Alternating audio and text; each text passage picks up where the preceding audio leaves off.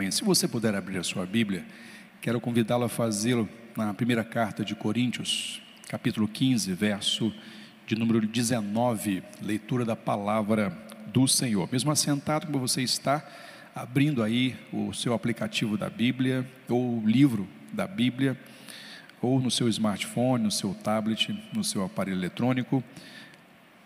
1 Coríntios capítulo 15, verso 19, vai ser a divisa que nós vamos fundamentar nossa abordagem nesta noite. O tema dessa noite é a vida após a morte.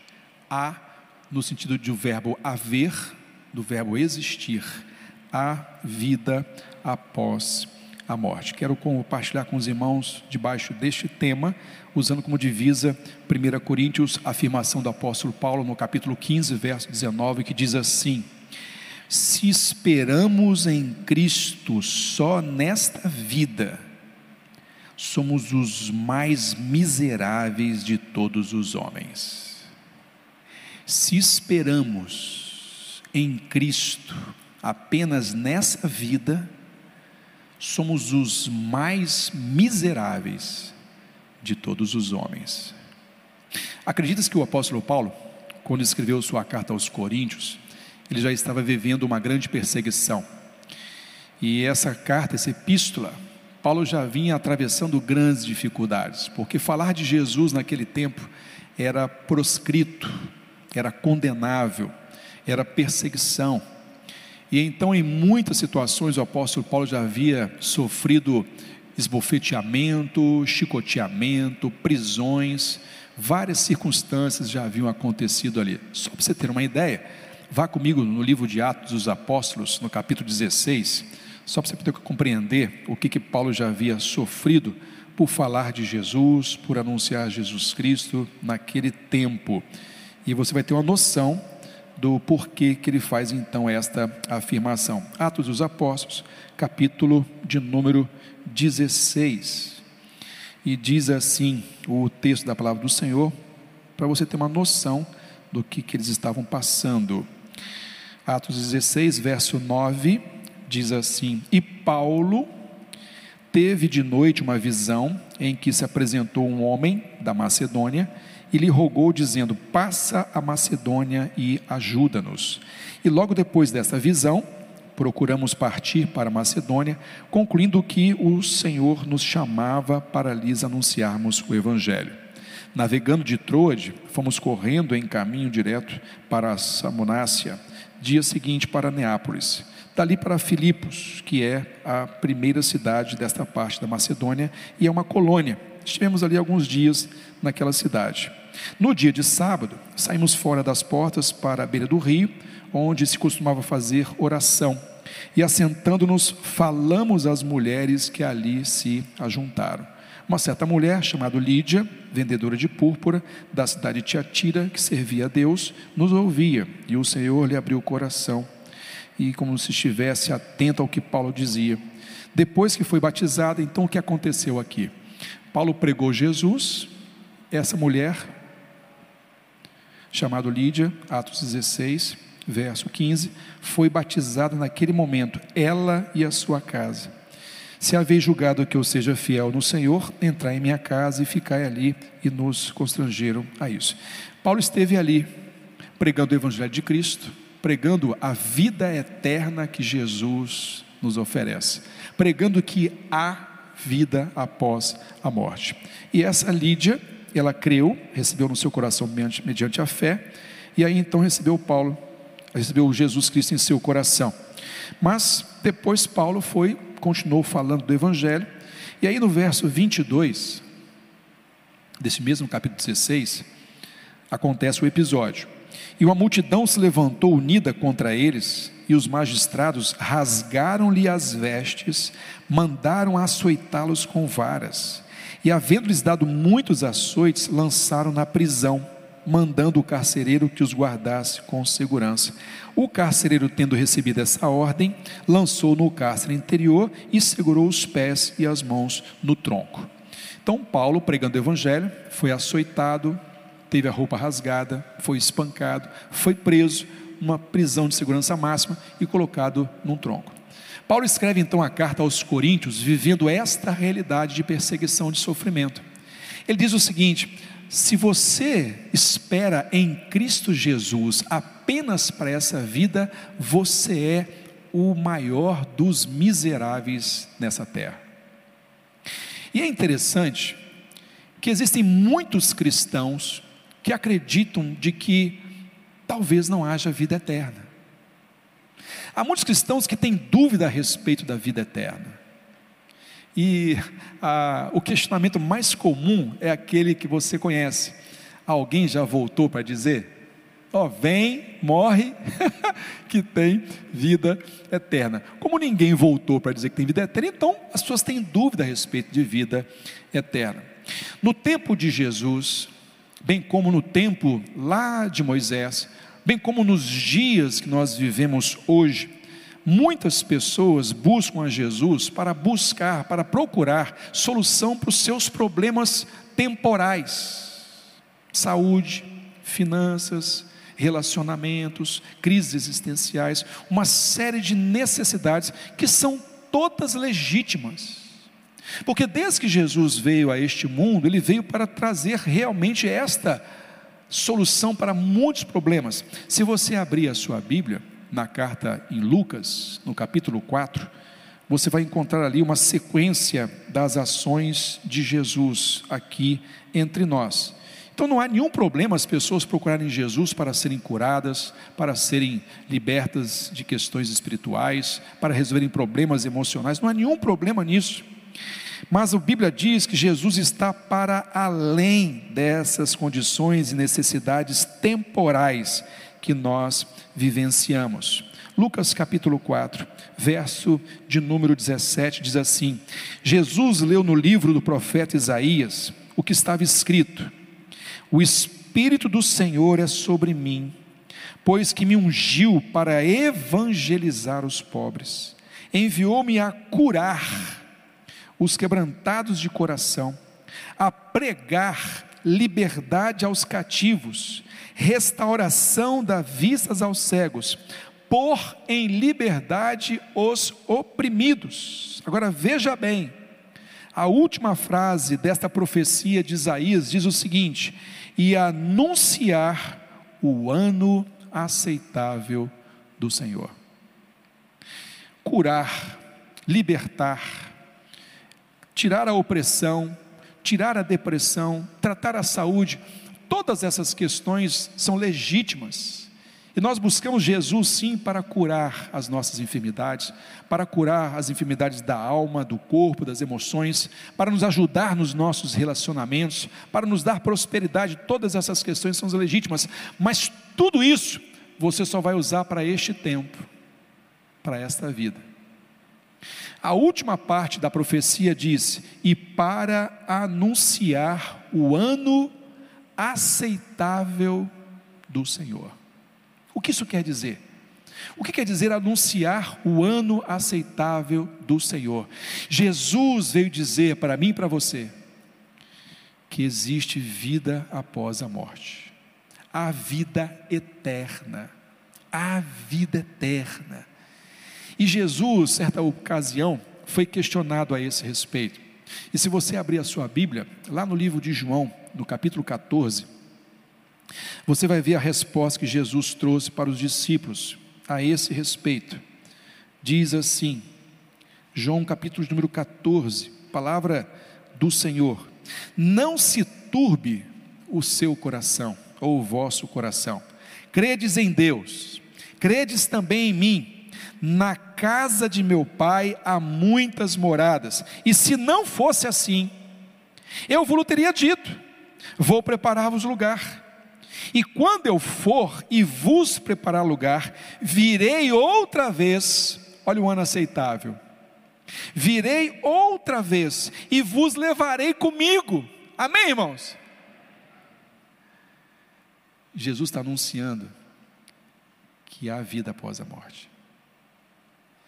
Virei outra vez e vos levarei comigo, para que aonde eu estiver estejais vós também.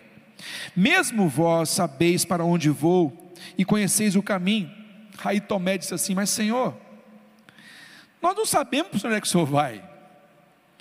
E como é que nós podemos saber o caminho?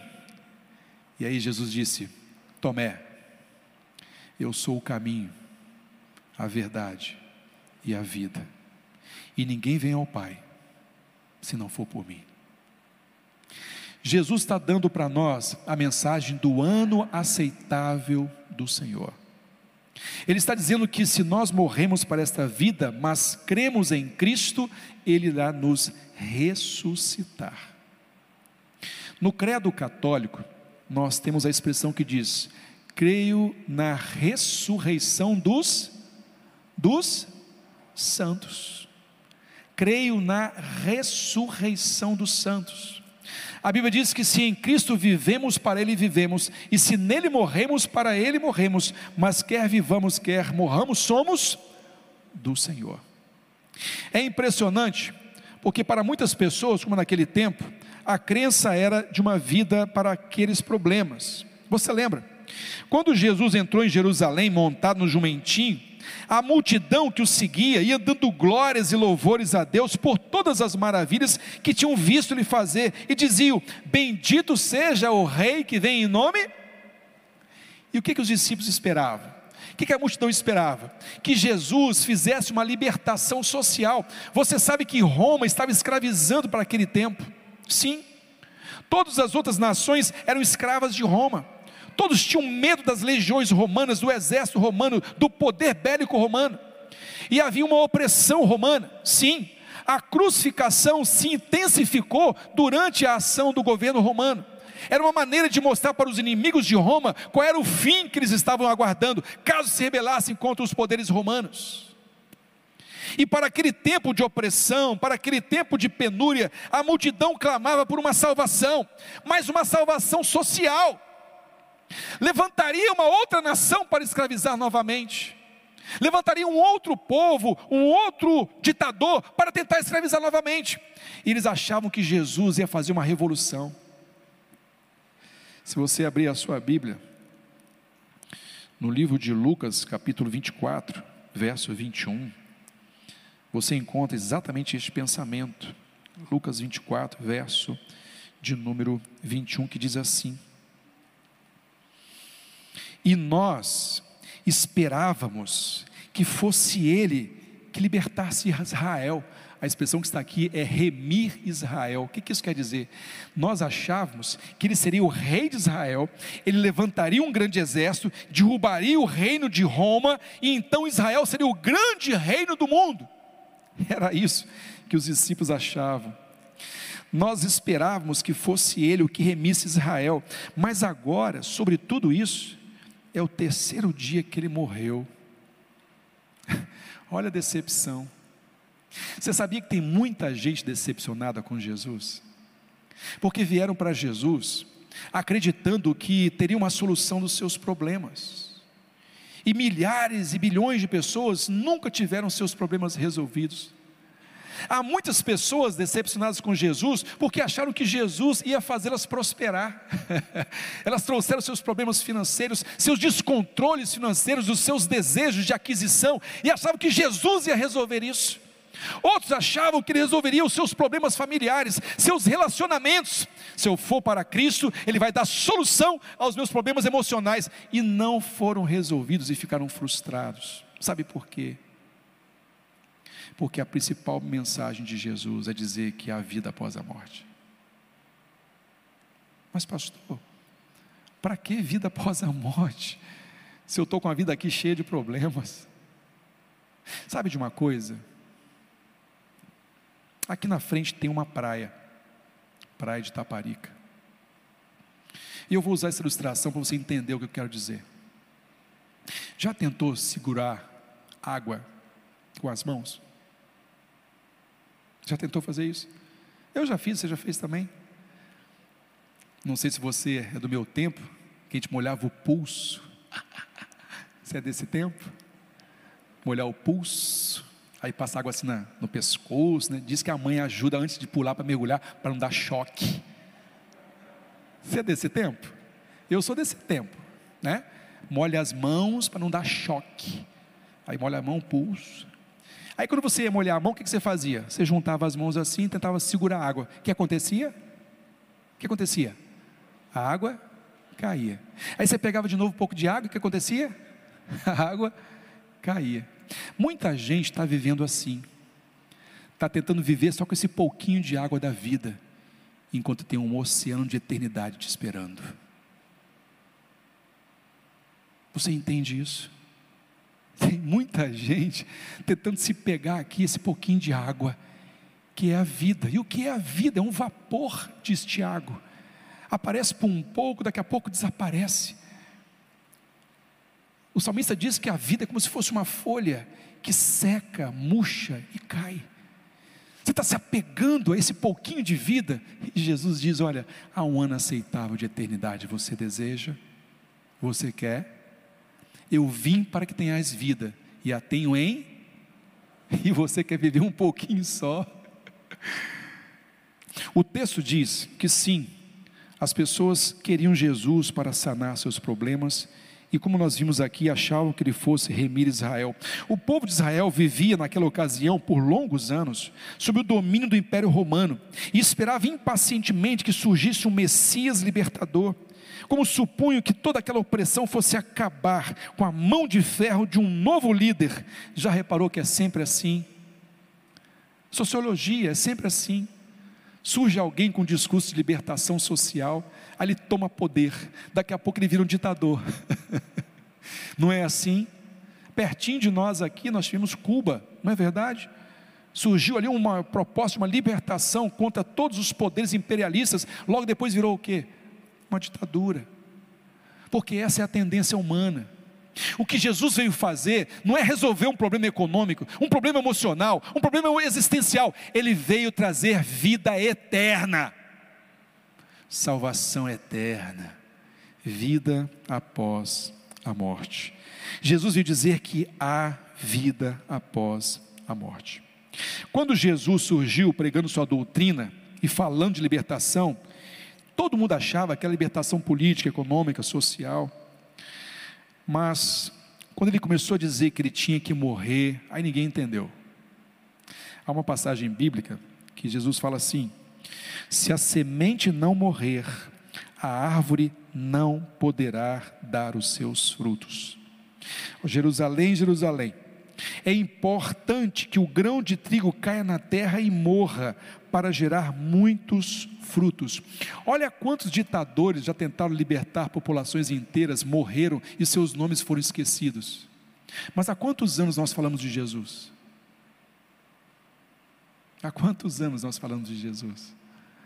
Há dois mil anos. Entende o que é vida eterna?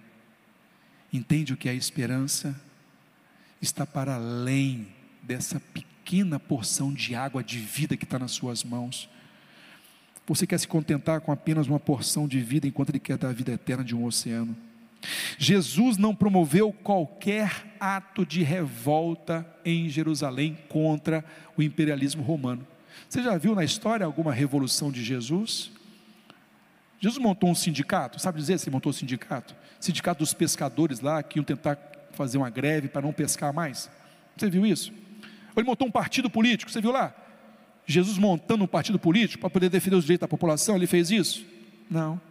O que ele fez foi se entregar por mim e por você. Apesar de Jesus ter falado claramente em Jerusalém, que importava que o grão de trigo caísse na terra e morresse, mas as pessoas não compreendiam. Apesar do testemunho que lhe dava a respeito dos céus, em concordância com a revelação bíblica do Velho Testamento e do Novo Testamento, muitos ali achavam que as suas preocupações seriam resolvidas se seguissem a Jesus. No livro de João, nós temos duas multiplicações de pães e peixes. Você conhece a história? Os, as pessoas seguiam, seguiam, seguiam, seguiam, e chegou um certo momento que disseram assim: Jesus, despede a multidão porque vai dar fome esse pessoal. E eles acham que o Senhor vai resolver o problema da fome. Ele disse: Não, vamos resolver sim. Dai vocês de comer. Há duas interpretações fantásticas para esse milagre. A primeira delas é o milagre extraordinário da ação de Deus.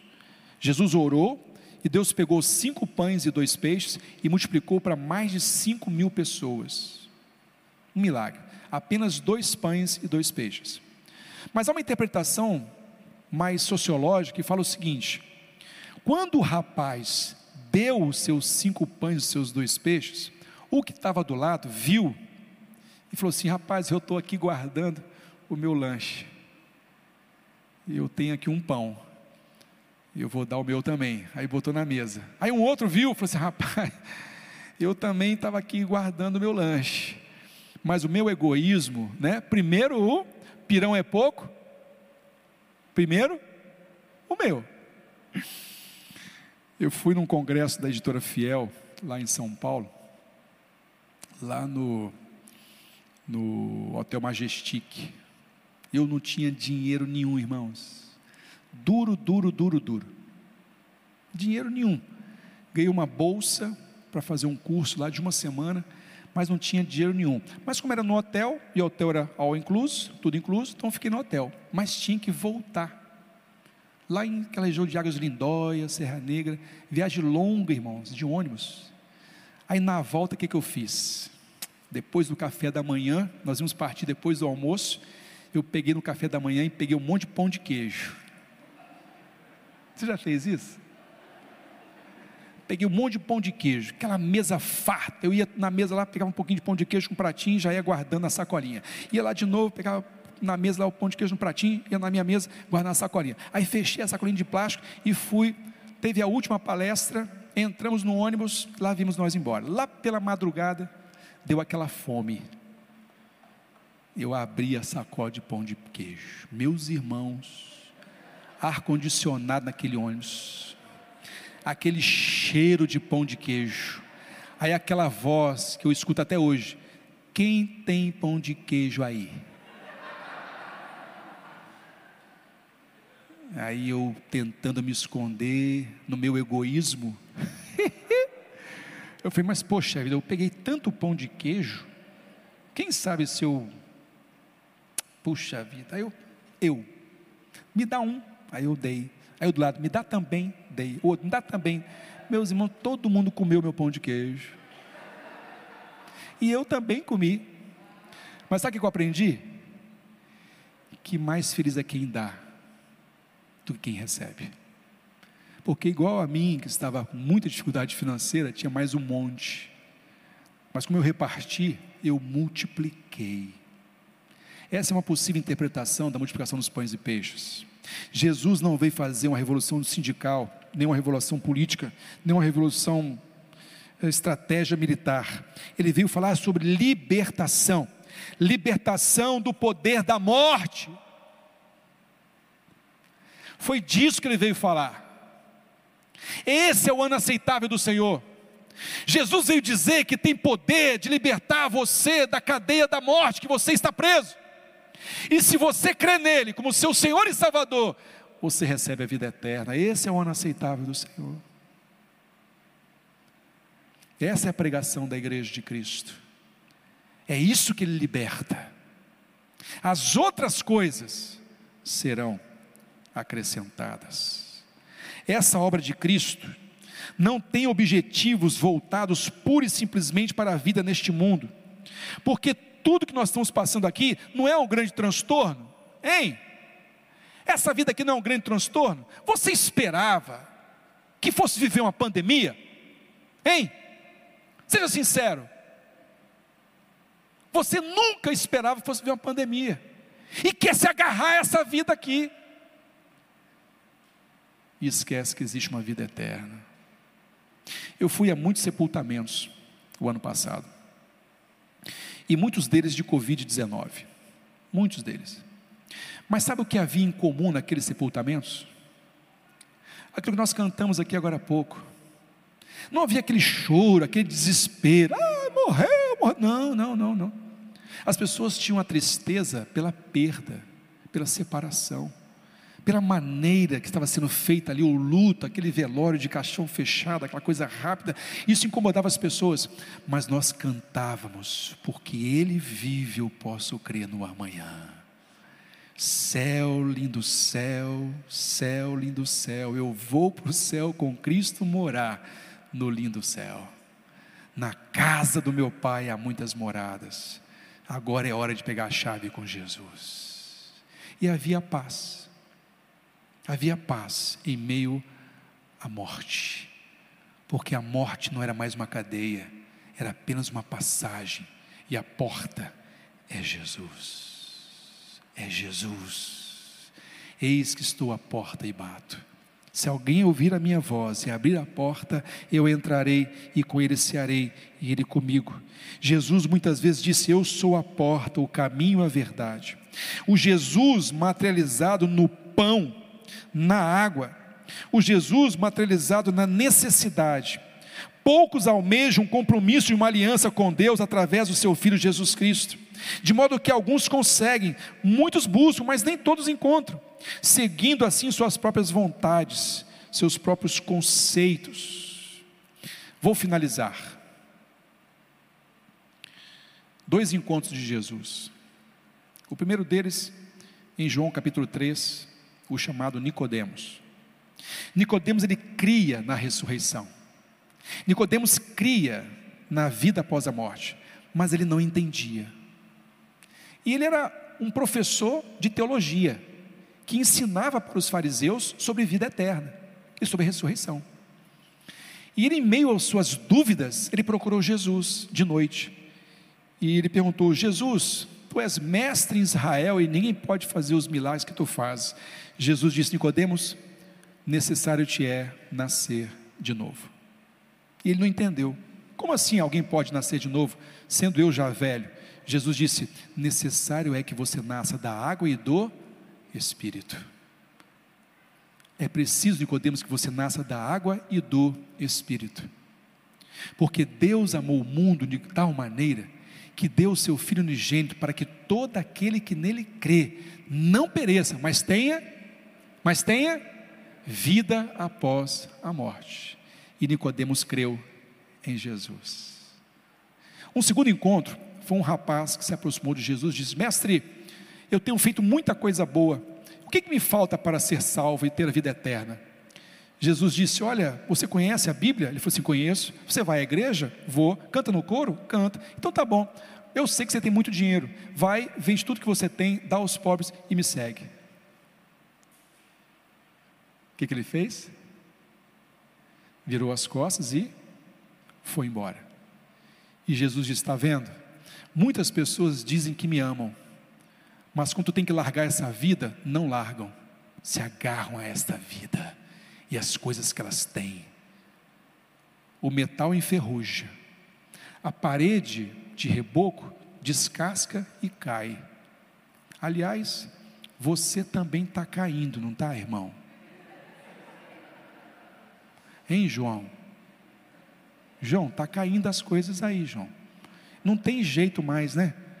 A gente tenta segurar cabelo, a gente não consegue mais. Eu estou entrando aqui uns buracos aqui, ó, medonhos, sabe? E você quer se agarrar. E Jesus disse: Eu vou dar um corpo celestial para você quando eu voltar para te buscar. Feche seus olhos, curva sua fronte. Pai, a vida após a morte. E foi esse o ministério de Jesus. Não formou partidos políticos, não organizou denominações eclesiásticas, não fez sindicatos, tão somente pregou o amor. Ele pregou o amor de Deus, para que todo aquele que recebesse pudesse ter vida eterna. Obrigado, Deus, porque esse amor é que nos constrange a dizer que Jesus Cristo é o Senhor e Salvador. Obrigado, Deus, porque é esse amor que nós estamos buscando. É desse amor que nós precisamos para ter uma experiência com Jesus. E centenas, milhares, milhões de pessoas têm encontrado o amor de Deus através de Jesus, porque Deus amou o mundo. Deus amou o mundo. E nós cremos que é verdade. A vida após a morte. A minha oração, Pai, é que Teu Espírito Santo, Deus Consolador, que nos ensina, possa convencer os corações dessa noite para que haja paz, para que haja esperança, para que haja calma, confiando no Senhor a respeito da vida e da vida eterna. As coisas deste mundo e deste tempo, elas irão passar. Seremos responsáveis, seremos, ó Deus, realizadores de todas as suas solicitudes, mas nós nos prenderemos muito mais para a vida por vir, a vida da eternidade. Assim te adoramos e te exaltamos, em nome de Jesus.